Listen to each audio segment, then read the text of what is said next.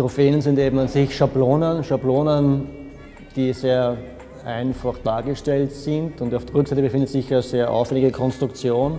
Diese Schablone bezieht man eben auf türkische Motive. Die türkischen Motive trifft man in Österreich in der Architektursprache immer wieder an, bewusst oder unbewusst. Und die Konstruktion dahinter ist eben für mich sehr wichtig, weil man eben den Zusammenhang finden könnte, auch mit den anderen Arbeitsbeiträgen, wo eben Schablonen in unseren Köpfen, in unserem Handeln und Tun und Argumentationsmustern auch vorhanden sind, die eben meiner Meinung nach über Architektur und über Geschichte entstanden sind. Und diese Konstruktionen, die das Ganze tragen, sind eben auch architektonisch in der Ausstellung präsent. Bei mir eben auf der Rückseite oder auch bei der Gülsung genauso oder auch bei der Porträtserie von türkischen Köpfe, von Schulklassen. Man stoßt immer wieder auf Stereotypen, wie der Türke in unseren Bildern vorhanden ist.